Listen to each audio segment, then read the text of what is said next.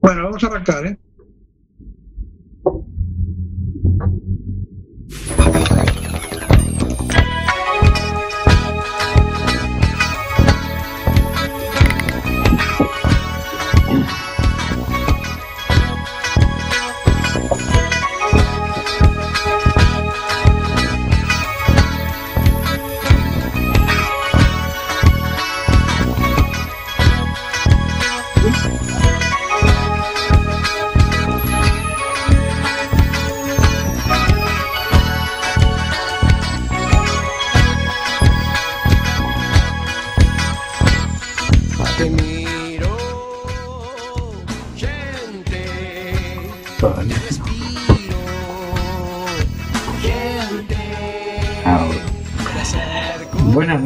Noches, conciencias. Vamos a nuestro mundo. Estamos en Quack FM, en el programa Simplemente Gente, programa bisemanal sobre la diversidad cultural en Coruña y sobre los derechos de las personas migrantes. Hoy, miércoles 15 de junio de 2022, Día Mundial de Toma de Conciencia de Abuso y Maltrato en la Vejez. Día Global del Viento, también muy necesario ese fresquito, por lo menos hoy.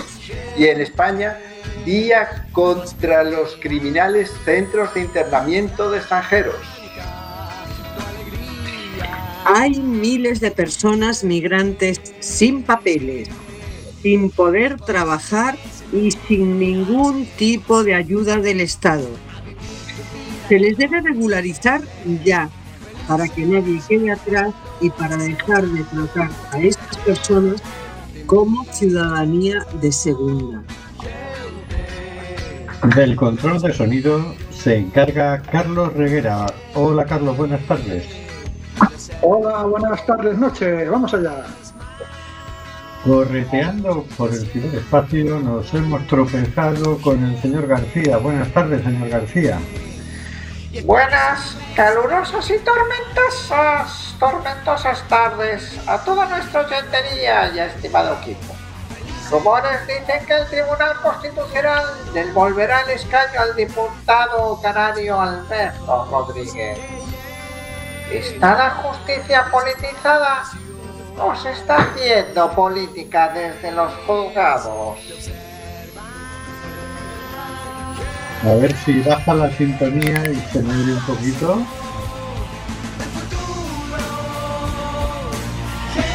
Yo creo. Baja la sintonía. Yo creo que. Que no baja la sintonía, caray. Carlos, baja la sintonía, Está en ello, está en ello. que no se oye. Eso quisiera, eso quisiera. Si no, cortala, porque claro, no vamos a estar aquí peleándonos con la sintonía.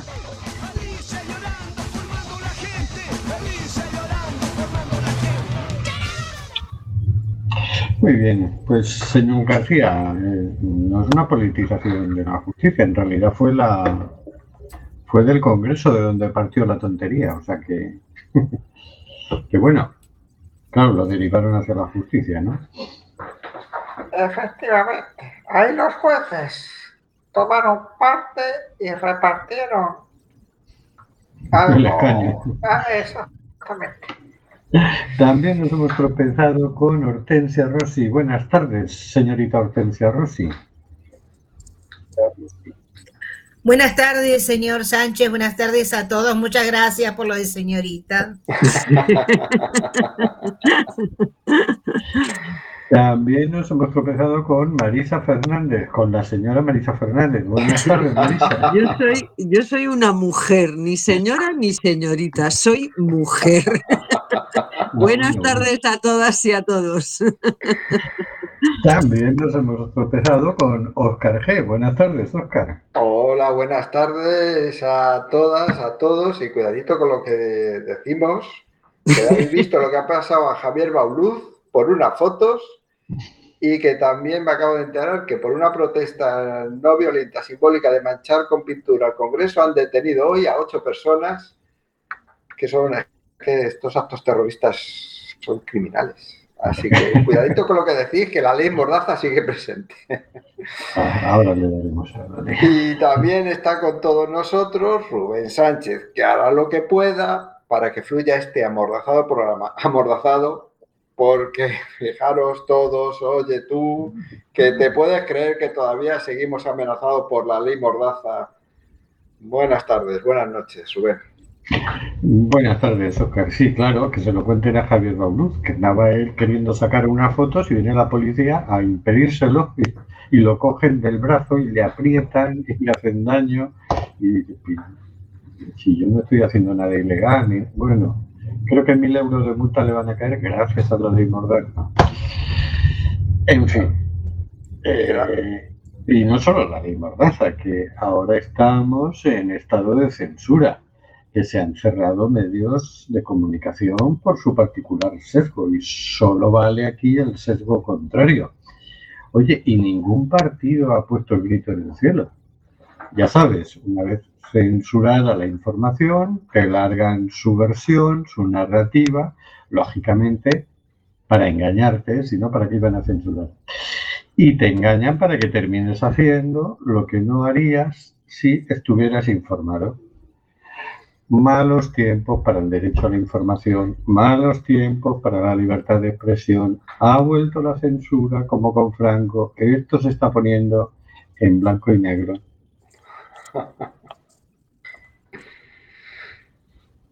Déjanos tus comentarios en WhatsApp o en Telegram en el 607-486-482.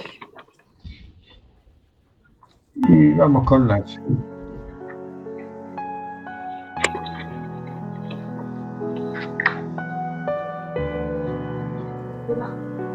cositas de la actualidad por el señor García. Esta semana traemos una noticia publicada el pasado 9 de junio en la web democracynow.org. ¿Qué nos dice?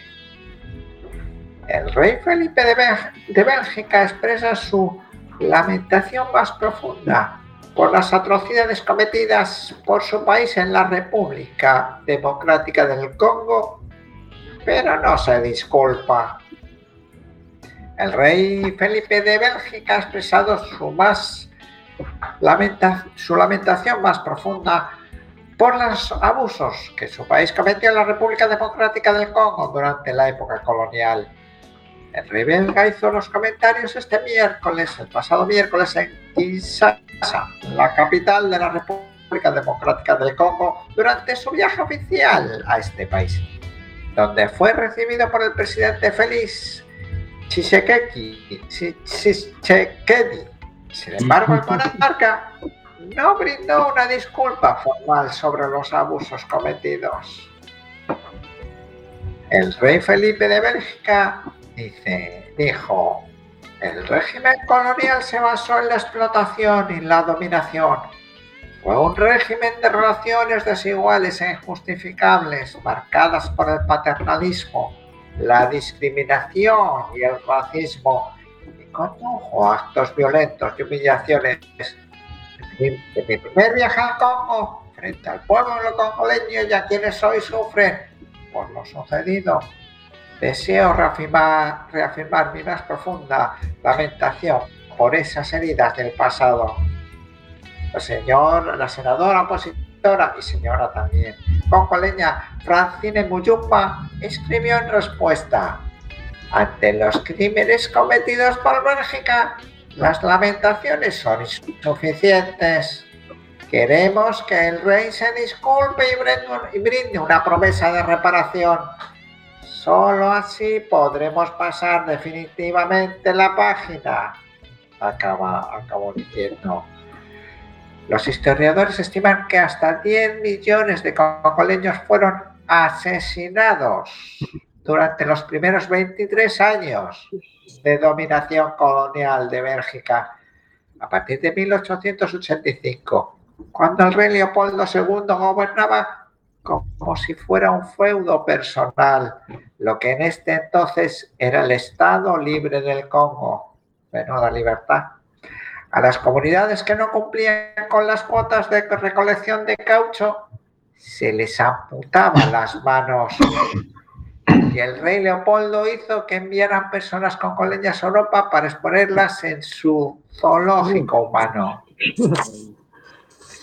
Reconocer errores es un avance cuando se pretende corregir la dirección de los acontecimientos. ¿Esta valentía en reconocer er- errores será suficiente para corregirlos? No sé por qué, me da que no, es un pequeño avance, pero es como Mínimo. que no, no terminan, ¿verdad? De... Vamos, sí, sí, no. Cuesta, cuesta. Todos sabemos a nivel personal que uno mete la pata y joder, cuesta mucho, pero joder, a nivel de un estado, pero que menos. Que menos, ya que abren la puerta, ábrela de par en par, que corra el aire. No, un poquito así y con miedo.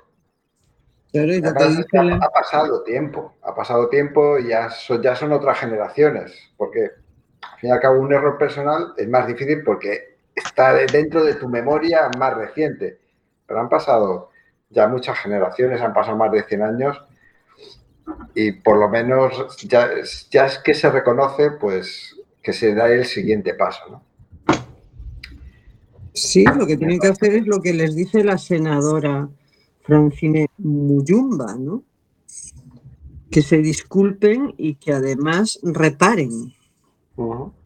Porque a mí lo que me sonaba la lo que me sonaba eh, la disculpa del rey, de este rey, era como diciendo, espera que a ver qué es lo que están preparando para seguirles quitando más cosas, ¿no? Es como, bueno, voy a poner un poquito de mantequilla para ver si me dejan. Pero bueno, viendo el contexto. Pero Bueno, que- será como el emérito aquí. Primero cuando lo de los, eh, lo de los elefantes viene y dice, lo siento, me he equivocado. Y ahora dice, ¿explicaciones? ¿Qué explicaciones? Sí, a mí me da, la Esperemos que no llegue a ese punto, ¿no? Me da la sensación de que hoy no siguen haciéndolo porque ya no pueden, pero o sea que el racismo de fondo, el supremacismo de fondo sigue estando, solo que hoy se expresa de formas más sutiles, ¿no? Sí, de repente, no sé, no hay que irse muchos años para atrás para ver cómo trataron a los griegos o cómo nos han tratado los españoles cuando solicitábamos cierta ayuda a Europa, como que aquí nos los íbamos a gastar en, en cervezas y, éramos muy pendencieros nosotros y muy despilfarradores. Ellos siempre están arriba en la pirámide, entonces, pues bueno, yo creo que eso de, fondo sigue estando. Es más, están ahora apoyando con un entusiasmo al nazi de Zelensky impresionante. Y, y pasan por alto lo de que es un régimen nazi, no parece importarles demasiado. ¿Por qué será? Ya sabes que cuando, cuando coinciden en intereses, da igual. Da igual eh, el, el gobierno que esté en ese estado. Otro ejemplo muy claro también está en Arabia Saudí. Luego se quejan de que en Venezuela no se cumplen los derechos humanos, pero en Arabia Saudí, qué barda, hombre, tiene petróleo, tiene gas, somos amigos. De Por no decir, por no decir Israel, Israel, Marruecos, etcétera. Marruecos. sí, sí. Depende, si hay intereses comunes, Sí, esto es una casa de, este es una casa de, ¿cómo se llama? No lo digas, no lo digas. No me Eh, acuerdo. No me acuerdo. Con todo el cierto. respeto. Por cierto, ya terminó Acampa.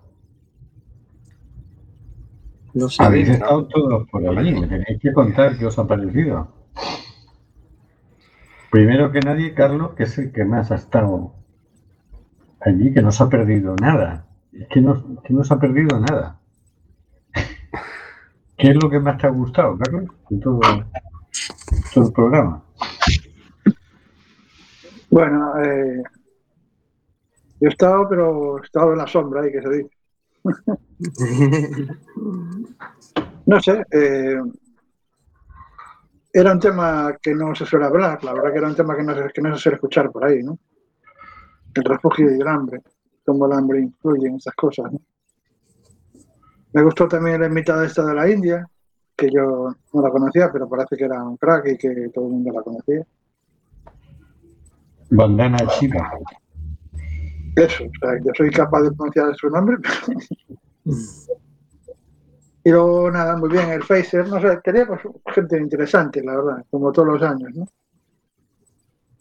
Muy, muy interesante, o sea, siempre te, te abre un poco la cabeza, ¿no? Yo creo que, que acá vale para abrir un poco la cabeza y, y, y, y anidar un poco el corazón. Hortensia. ¿Qué es lo que más te ha gustado? Bueno, más o menos, eh, más o menos con el compañero Carlos, este, también he estado un poco a la sombra, ¿no? Pero bueno, aunque se me haya visto mucho. Eh, yo no, no, tampoco pude escuchar muchas cosas. Lo poco que sí escuché me gustó muchísimo.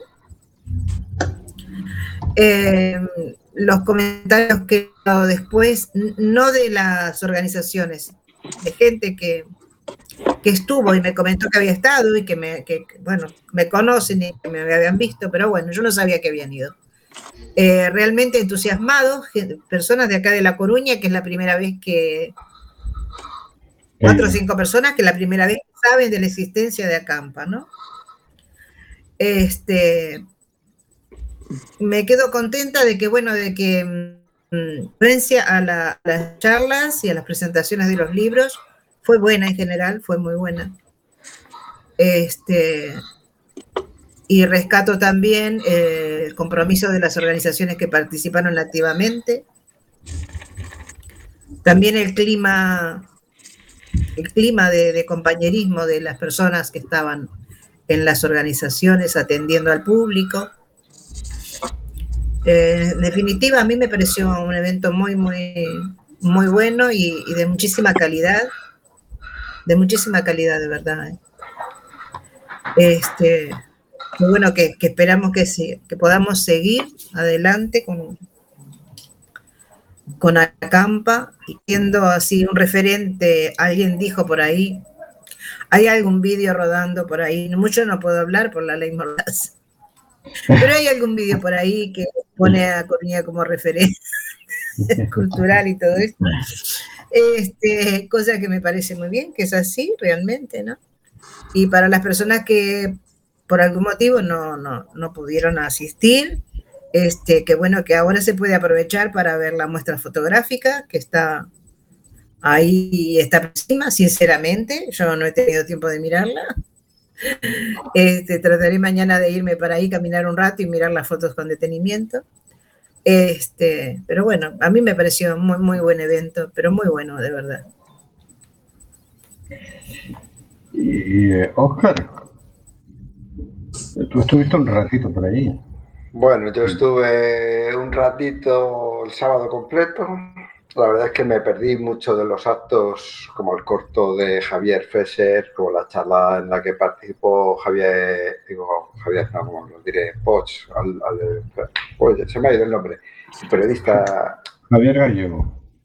no, Javier Gallego, no, el otro, el, el catalán, Poch, Rafael Eh, Poc. Rafael, ese.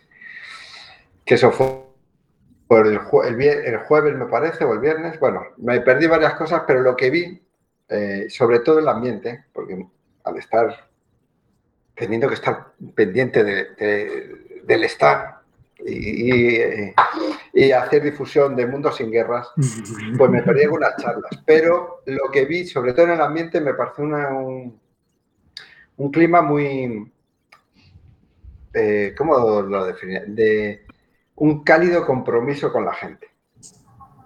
O sea, es la sensación que me dio.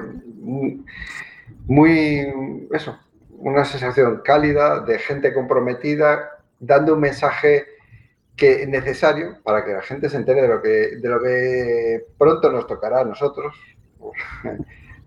si no nos toca ya, por ejemplo, como la infraalimentación que, que genera eh, gente pasando hambre o gente obesa mal alimentada, que se, ve- se ve en varias, ambas cosas en varias exposiciones, como, eh, como decía el hombre este Amnistía Internacional, cómo se desperdicia casi el doble de, se genera alimentos para alimentar al doble, casi al doble de habitantes que hay y hay gente pasando hambre, eh, me parece muy necesario. Me ha parecido muy necesario y muy bonito todo lo que se ha hecho. El clima, el clima eso, un clima bastante interesante y bueno, mm, habrá que repetir. Y eh, Marisa, Pues eh, yo me mm, yo estuve varios días por las tardes y mm, a ver, coincido con que la calidad humana que se da es, es eh, altita. Es decir, hay- una calidad humana que se va construyendo de año en año en, en Acampa que ya no pasa desapercibida, ¿no? Que es, eh, se siente, ¿no? Y yo es que estuve eh, haciendo vídeos eh, para que la gente manif- se manifestara, manifestara su indignación contra la guerra, ¿no? Y entonces hicimos muchísimos vídeos. Por ese motivo me perdí mucho de los eventos porque estaba absorbida. Y una de las cosas que rescato que en, en- en los eventos que Acampa va construyendo año a año, se habla de cosas que nos importan a todos, ¿no? Cosas importantes. Se habla del hambre, de las guerras, o sea, de cosas que están viviendo muchas personas en el mundo y que nos afectan a todos, aunque nosotros en este momento todavía no pasamos hambre, ¿no? Y vamos a ver, pero eh, se habla de, cosas importantes, de cosas que nos preocupan, que, que están ahí, ¿no? Y es como de repente la censura y la autocensura que vivimos hoy en día en Occidente y en este país, y en esta ciudad en concreto, esos días parece que se difumina, ¿no? Y que mm, la gente se expresa. Entonces, para mí, eso, eh, mi enhorabuena a, la organización, que es fantástica, que mejora de año en año, sí que siempre eh, lo que falla el año anterior siempre es modificado al año siguiente, y, y a las organizaciones que componemos toda la red de Acampa, ¿no? que es un aporte interesante y que entre todos hacemos, se hace un evento hermoso. Eso. sí señor, rescatáis una cosa importante, que es el, clima, el compañerismo entre las organizaciones, el compromiso, el, el afecto que se está creando entre organizaciones, ¿no? A mí me parece, coincido completamente, me parece que eso es una de las grandes cosas de Campano. Y luego, pero luego pues están ahí las exposiciones de fotos que estarán todo el mes y creo que el mes que viene. Era muy, muy llamativa esa, esa exposición que se titula Globesity de Silvia Landi sobre la obesidad como expresión de la subalimentación, ¿no? que ella explicaba que hay países donde es mucho más barato comprarte eh, un zumo de naranja que un litro de agua. Un litro de zumo de naranja que un litro de agua. La gaseosita que dicen por allí es más barato que el agua mineral. Es más fácil consumir eso. ¿no? Con ese, perdona que te interrumpa, en, en una de las fotos aparecía eh, una mujer tomándose un refresco de naranja y, y, el texto de la foto decía que eh, le preguntaban, ¿toma usted fruta, verduras? Y dice, sí, sí, tomo todos los días un vasito de, de, de, zumo de naranja, pero no de zumo natural de naranja, sino de refresco de naranja. Esa es la fruta que tomas. La, es, es, como decir, pero, pero ¿esto qué es? Claro, la que puede pagar, la que puede pagar, y eso es un, un factor. Estaba muy, muy lindo el, el, documental que nos presentó Guillermo Fesser, que también presentó un libro, Marcelo, pero el documental era el, el monstruo invisible, que es un corto, no es un documental, es un corto que cuenta la historia de un niño en Filipinas, en un basurero, lo, se puede ver en YouTube, pones el monstruo invisible y lo ves, pero bueno, lo pondremos el enlace en nuestras, en nuestras redes porque es una preciosidad. Es decir, hay que verlo. Eso es un documental que, digo, un corto que hay que verlo. Terminas emocionado, como muy bien decía él, que lo había hecho con esa idea. ¿no? Hay, hay, una exposición que se titula Brasil, país de, hambre, que yo el primer día cuando llegué, pues me entretuve, como me pillaba de camino antes de entrar al recinto, y me iba enfadando tanto conforme la veía, que no pude verla entera, tuve que pasar porque es como, uno dice, no puede ser que esté pasando esto, que, que haya niños, que haya padres, que haya abuelos que estén viviendo estas situaciones, porque el dato que, que ya daba Campa desde el inicio era, a ver, somos 8.000 millones de habitantes y anualmente se produce comida como para 12.000 millones de habitantes. ¿Cómo es posible que haya hambre? Porque interesa dar riqueza a unos hijos, a algunos señores. No sé, pero es como que dices, vale, esto hay que cambiarlo sí o sí, no podemos, no podemos parar ni un minuto. ¿no? Me gustó también el- la reflexión que hizo Rafael Poc. Él destacaba un dato, porque ese mismo día había salido en prensa, que, claro, como Ucrania no podía exportar grano, eh, fíjate tú que en África había países que parte de ese grano va a, la ayuda al desarrollo y demás, a- al programa de alimentación y claro, iba a haber mucho una hambruna en África por culpa de que Rusia no deja que salga el grano de, de Ucrania. Y en realidad él ponía un gráfico donde se veía pues como cinco o seis países de África que eran receptores de esa ayuda y el porcentaje de que recibía cada uno de grano de Ucrania, que era, creo que el mayor de los casos era el 8%, mientras que en el caso de Rusia oscilaba entre el 20 y el 80% según países. Y a Rusia no le están dejando exportar grano porque, claro, un barco que salga de Rusia no puede atracar en ningún puerto europeo, los seguros no, no le hacen el seguro porque está embargado. Es decir, en realidad lo que va a producir la hambruna es que no dejan a Rusia exportar el grano. Pero claro, él lo citaba como cosa de desinformación y de, y bueno, con el tema del hambre y, y demás, ¿no? Lo que, lo que di- diría el Borrell, como dijo en su momento, bajemos un poquito la calefacción para no consumir tanto gas, ¿no? Exacto.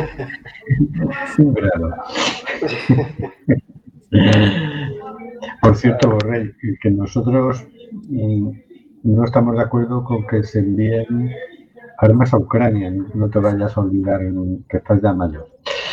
Eh, me llamó también mucho la atención lo que planteó Esteban Beltrán. Esteban Beltrán planteaba, claro, ¿qué pasa con el hambre? Que no hay, no hay responsables de esto. O sea, muere más gente de hambre que ha muerto del COVID, que de la guerra, que de todo. Es como la pandemia eterna.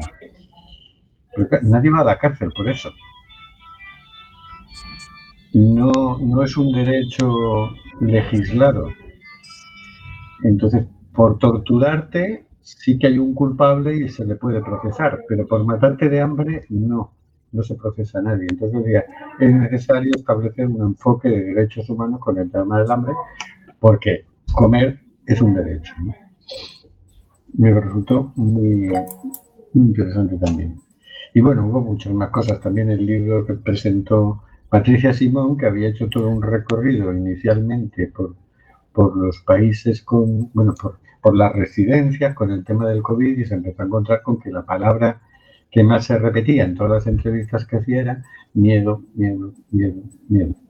Pero claro, viajó a otros países como Sierra Leona, como Colombia, y se ha ido encontrando con la misma palabra, pero referida a otros temas, porque en Sierra Leona sí había pandemia, pero les traía un poco al fresco, tenían problemas más urgentes que resolver.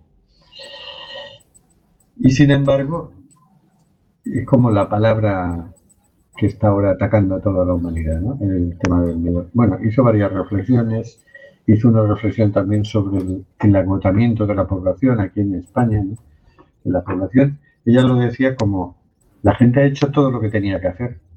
Durante el periodo del 15N se llegó a estar de manifestación diaria, pero no se ve el resultado, ¿no? Es como que hay un agotamiento de los movimientos sociales, de la gente que empieza a, a cansarse, ¿no? Y a sentir mucha impotencia y mucho miedo ante todo lo que, lo que está pasando, porque bueno, cada día nos pegan un susto los medios de comunicación, que además como, como les sale barato y, y da audiencia, pues, pues machacan hasta lo, hasta lo increíble. Y bueno, o sea que muy bien a campa, ¿no? Ta- Votamos todos a favor, hay consenso. Sí, yo creo que sí. Hortensia quería decir algo, que tiene la manita levantada. Ah, esa cosita amarilla de ahí. Vale, Hortensia.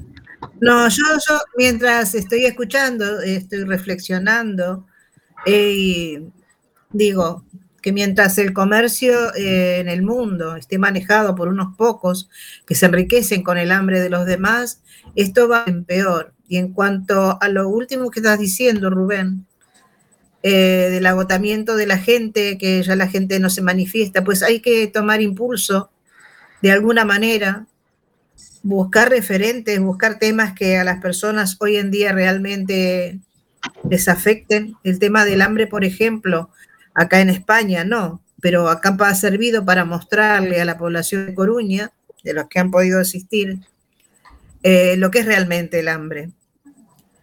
Como tampoco sabemos qué va a suceder con el tema de la guerra, cómo nos va a poder seguir afectando, que ya nos está afectando, pero bueno, mínimamente para los para- por otros lugares.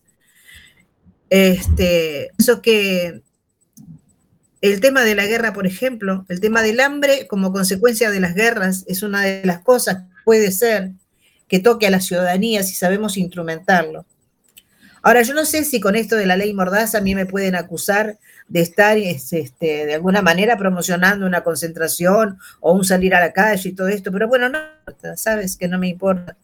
Yo las personas, eh, los ciudadanos tenemos que, que mostrar de alguna manera que estamos desconformes con una guerra, que estamos desconformes con todo lo que está pasando, con algunas medidas incluso del gobierno en España, que estamos desconformes con el tema de, la, de, cómo se maneja todavía desde la ley de extranjería, la situación legal o ilegal de las personas que llegan, que estamos desconformes. Ahora apareció algo bonito, que con esta nueva ley que hay ahora de, para la salud, parece ser que al menos los inmigrantes que, que, no, que no se hayan legalizado ya tienen pleno derecho de, de ser atendidos en la ¿no? en el sistema de salud. Eso me pareció muy bien. Digo, cuando hay algo bien, hay que rescatarlo. No sé, por otro lado, muy bien cómo va a funcionar, pero me parece muy bien. Pero digo, yo, si seguimos encerrados, si seguimos encerrados, si seguimos eh, comiéndonos el coco, por más que pensemos, por más que discutamos entre nosotros, es que no se enteran, ¿sabes? Los gobiernos no se enteran, no se entera el gobierno de España, ni se entera eh, la Junta de Galicia, y tampoco se enteran mucho las personas que dirigen acá el, el Ayuntamiento de Coruña. Hay que manifestarse de alguna manera. Y así me preocupa a mí, es que tenemos eh, que de alguna manera llegar a que los jóvenes también vuelvan otra vez a manifestarse. Era eso lo que quería decir. Gracias. De, nada. Gracias a ti. Sí, yo coincido. También creo que también es un fenómeno de carga y descarga. O sea, la gente nos vamos cargando y entonces salimos y descargamos, ¿no? Claro, luego necesitamos un periodo para cargar pilas y lo del 15M fue tan intenso que quedamos un poco agotados de todo, ¿no? Y era también porque pienso que, muy, que también fue una cosa muy catártica. Y claro, interesa presionar en una dirección.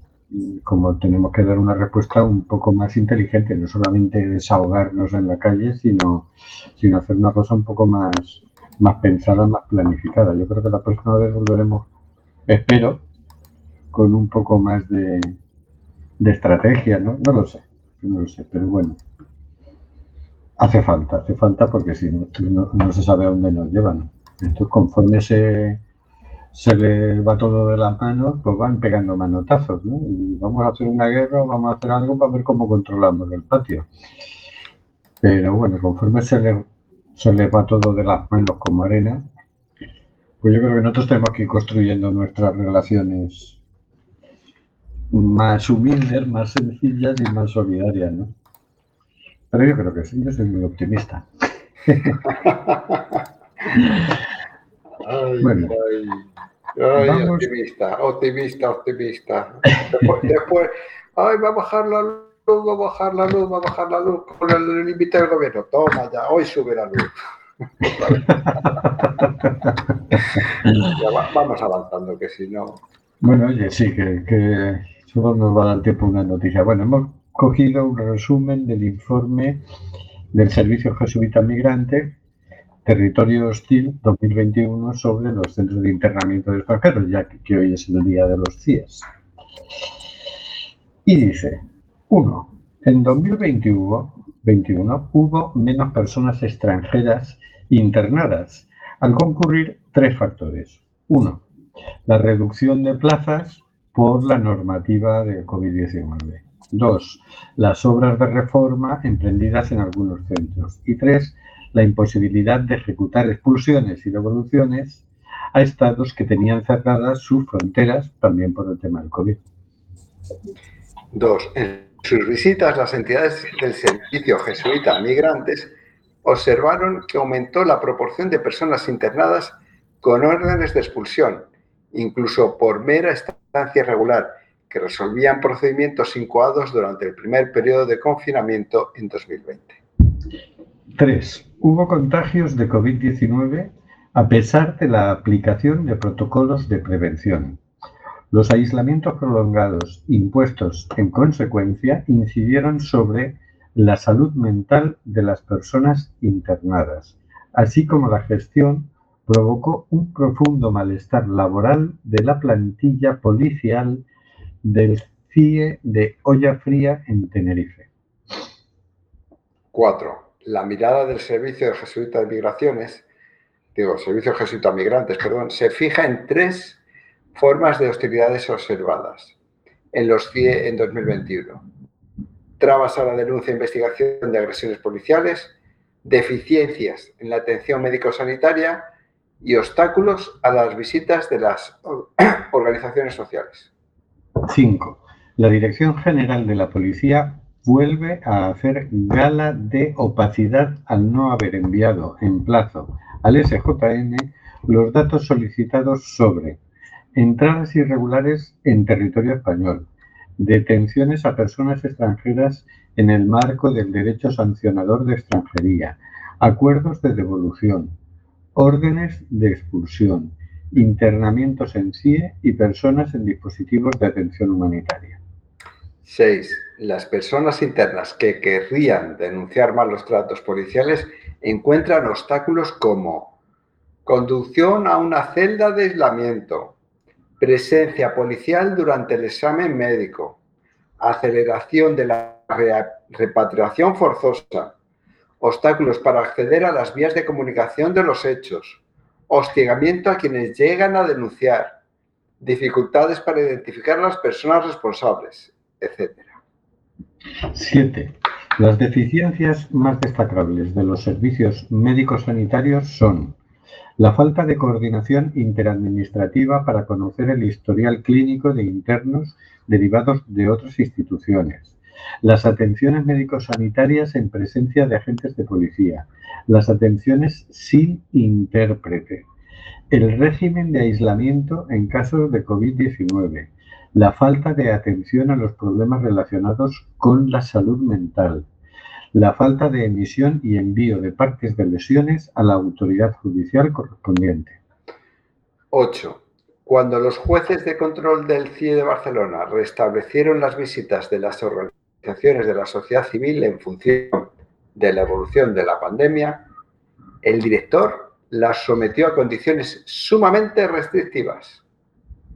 9. En 2021 hay sentencias relevantes sobre la responsabilidad penal en casos de suicidio de internos, la documentación suficiente para determinar la edad de un interno sin recurrir a pruebas, cuándo es improcedente la solicitud de autorización judicial de internamiento, la sanción de la mera estancia irregular o el deber de motivar las órdenes de expulsión dictadas al amparo del artículo 57.2 de la Ley Orgánica 4-2000. Y 10. El discurso político fantasea con el nuevo modelo de CIE que garantiza el respeto a la dignidad y a los derechos humanos de personas internadas. Pero la realidad revela la distancia entre el funcionamiento de los CIE y la normativa que los regula. Bueno, interesante este resumen, habrá que leerlo. Este, por lo que sé yo, de mi pasado madrileño, este, esta entidad, el Servicio Jesuita de Migrantes, una entidad muy comprometida con, con, la gente que está en los CIES, tiene mucho trabajo encima, no solo en el CIE de Madrid, porque me pillaba muy cerca, sino en, todos los CIES, en casi todos los CIES de España, y merece la pena ser, merecen la pena ser escuchados. Porque la situación de los CIES, eh, eso, es un infierno. Lo de los CIES, Claro, como si, pero si están diseñados para, para hacer daño, ¿cómo no van a hacer daño? Que además ahora, por lo que dice este informe, lo que vemos es que utilizaron la pandemia como excusa para ser más opacos, dar menos atención médica, maltratar más a, los internos, para hacerlos peores todavía, más infernales, pues no nos extraña. Pero sí, podemos enfadarnos con los policías que están allí, pero no nos envíen allí. Cierren los CIES ¿eh? y ya verán cómo esos policías no los maltratan en los CIES. Si no hay CIE, no hay maltrato en el CIE. Y esto, todo esto a personas que no han cometido ningún delito, que están allí por una irregularidad administrativa, que terminen teniendo problemas de salud mental, pues me parece una salvajada. Pero bueno, es que los CIES en sí mismos son una aberración jurídica, una aberración humana y son una salvajada. Así es. Pero que los cierren ya. Señor Sánchez, cierre usted los CIES. Deje de hacer el animal. Espérate, que el señor Grande Marlasca se lo está pensando. Hortensia quiere hablar. Em, a ver, e, e, e, es tan grande, vamos a decir, yo creo al menos así, ¿no? La ignorancia que tienen las personas que tienen el poder, que, que pueden solucionar estos temas, de lo que realmente está pasando. Yo creo que tienen ignorancia, que se montan estas cosas como se montaron los CIES, con una crueldad impresionante para los, para los seres humanos que están obligados a habitarlos. Eh, pero no hay un control, no hay un control de nada, no hay un control de qué cosas se hacen, si están bien, bien dentro de la ley o no están dentro de la ley. No hay un control de saber que, bueno, que, ahí hay humanidad, que no se puede tratar a las personas de esa manera. Eh, a mí me parece que sigue siendo lo mismo de siempre, como que la política arriba, ¿no? Allá en el techo, nosotros abajo, siendo pisoteados la mayor parte de las veces. Digo, nosotros los humanos, ¿no? No me refiero ni, en lo a nadie, pero digo, eh, es tan grande la, ignorancia o, no sé, o la falta de interés o, tal vez, eh, no sé, parece que están muy ocupados ahora mismo con el tema de la guerra que yo no digo que el gobierno de pronto no esté buscando soluciones para el país en general, algunas cosas parece que están bastante mejor y otras no. Ni tampoco sabemos muy si las medidas que están tomando son las más adecuadas, pero digo, la realidad es que así como estas personas están sufriendo de esto, hay otras personas que están pasando necesidades extremas también. Hay núcleos de personas que siguen siendo, por ejemplo, desalojadas. y está, no sé, la parte de la economía y la parte de los precios de los alquileres, y ya no vamos a hablar de la luz, porque bueno, eso parece que está más o menos medianamente solucionado, aunque no va a durar mucho el acomodo. Este, digo, como que, como que, no sé, como que no hay medidas concretas. Hay algunas, sí, hay algún ministerio que está tomando algunas medidas concretas, que evidentemente van a mejorar la calidad de la vida de algunas personas, pero hay cosas que son crueles y que tendrían que meterles mano prioritariamente y que no, no lo están haciendo. Yo sigo con el tema de que eh, los gobiernos los votamos nosotros y si luego los ponemos ahí y dejamos que hagan y deshagan a su gusto, pues mal vamos. Así es, así es. Yo la sensación que tengo, Hortensia, no es tanto de desconocimiento como que les da igual. O sea, nos tratan como a ganado.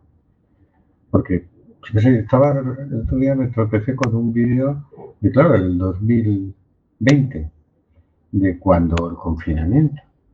Y era una muchacha eh, autista en la calle, dos policías encima, ella gritando desesperada y los policías haciéndole daño, la gente alrededor diciendo para dejarla, no veis que ella no está bien, porque no llevaba mascarilla.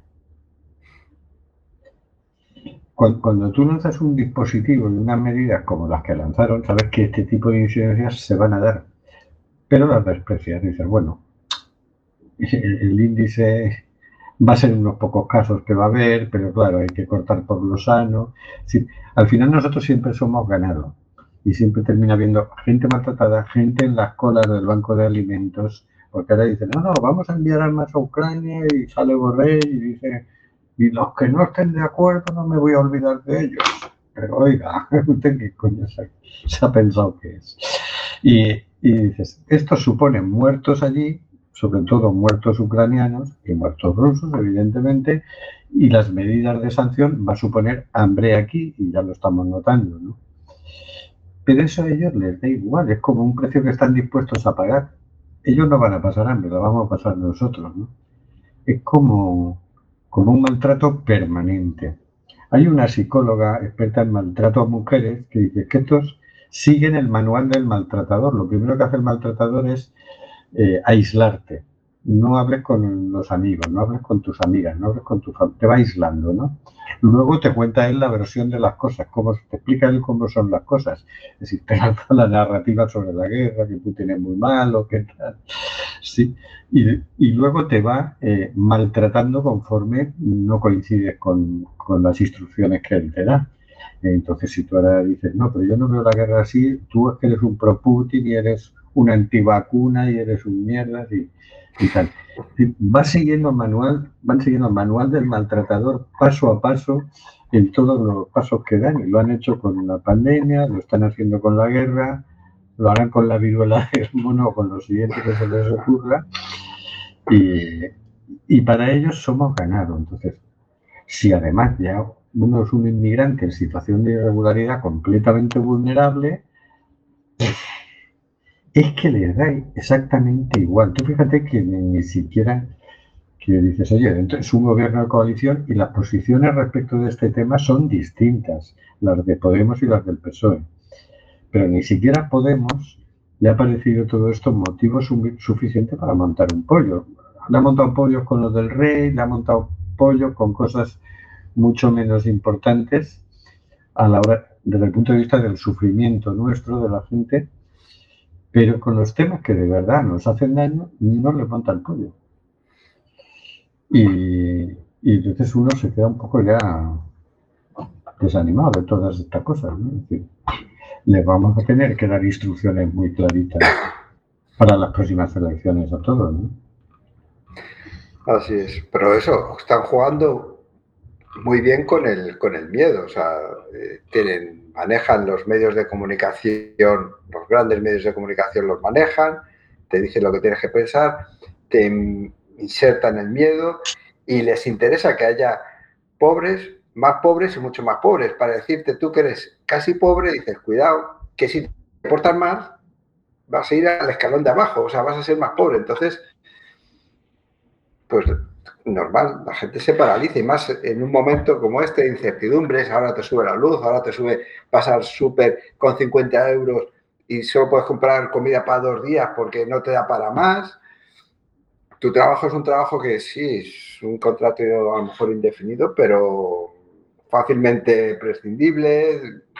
Joder, están, están en todo momento y si eres inmigrante si tenías papeles, se te acaba el contrato, te quedas sin no puedes renovar tu tarjeta, pues eh, eh, con más razón, si, tienes papeles, dices, cuidado, pórtate bien, que como te quedes sin papeles, ahí, están los CIES. Puede ser tu siguiente alojamiento.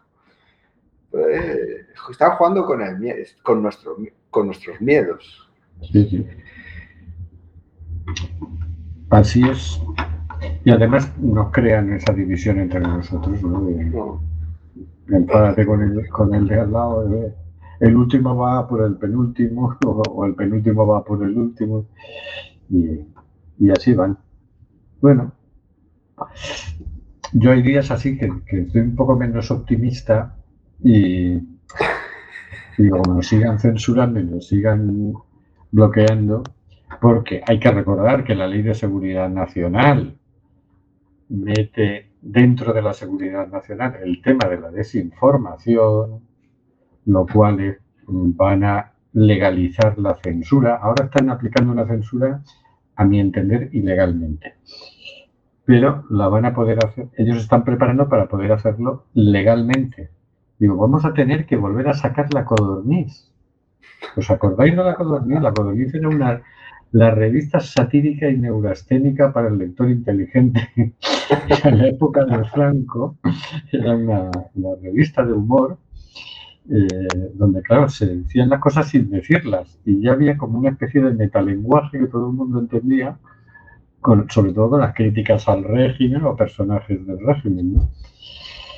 Pero de forma que la censura no pudiera decir esto no lo puede usted publicar, pero todo el mundo entendía que estaban queriendo decir otra cosa diferente a la que decía, ¿no?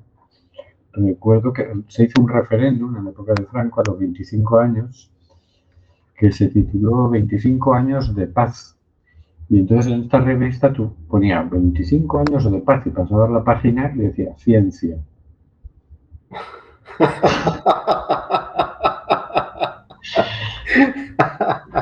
Era, pero bueno, no sé si vamos a tener que volver a eso, pero parece que ellos están armándose para, para eso. Es decir, ¿qué clase de democracia vamos a hacer? Pues no sé. No lo sé. No lo sé, pero bueno. Sí. Vamos a recordar, vamos a decir en la agenda, eh, el próximo día 20 es el Día de las Personas Refugiadas. Eh, Entonces la ONG Aire ha organizado un concurso de que tú puedes mandar tu dibujo o tu ilustración o tu escrito inspirado en personas refugiadas y participas en un sorteo de dos lotes de productos de la ONG. ¿no? Lo tienes que enviar antes del día 20, claro, a comunicación arroba ongaire.org.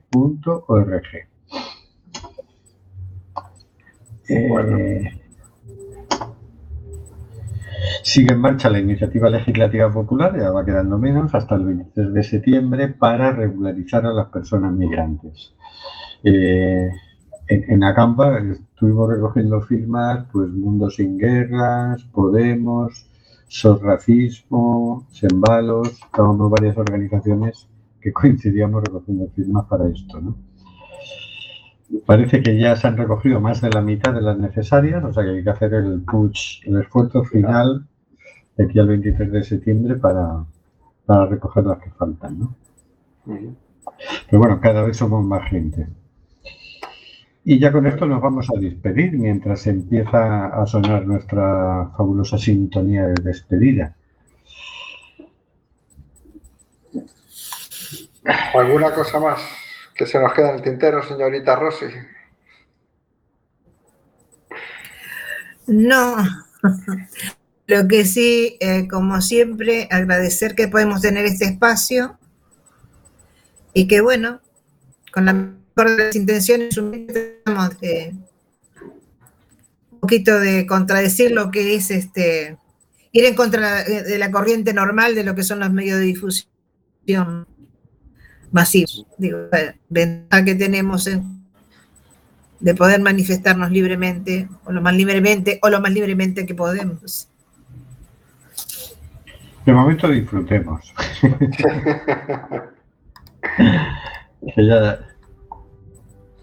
Y bueno, con esto nos despedimos hasta el próximo 29 de junio.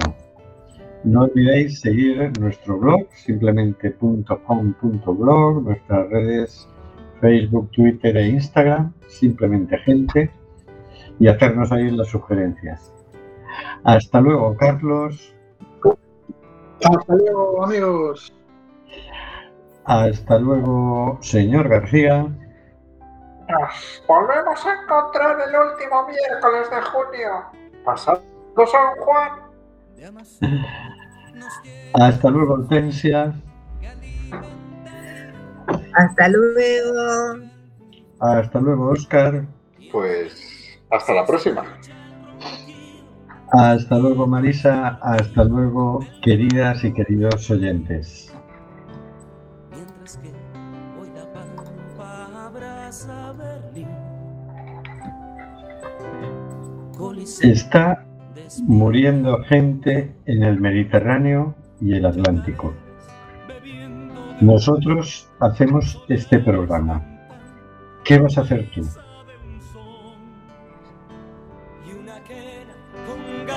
escocesa bailan en la clave de un djembe y un bongo. Hoy el reggae se impregna con alma de sol, entonando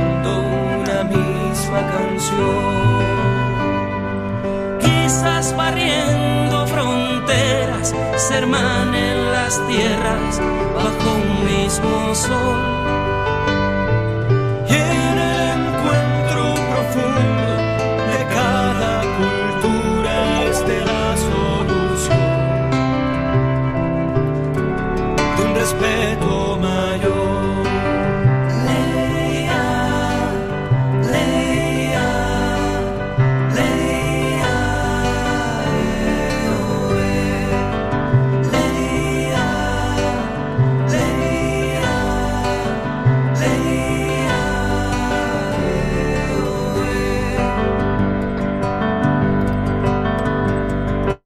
De aquí, resacada campa me refiero. Hasta luego, queridas y queridos oyentes.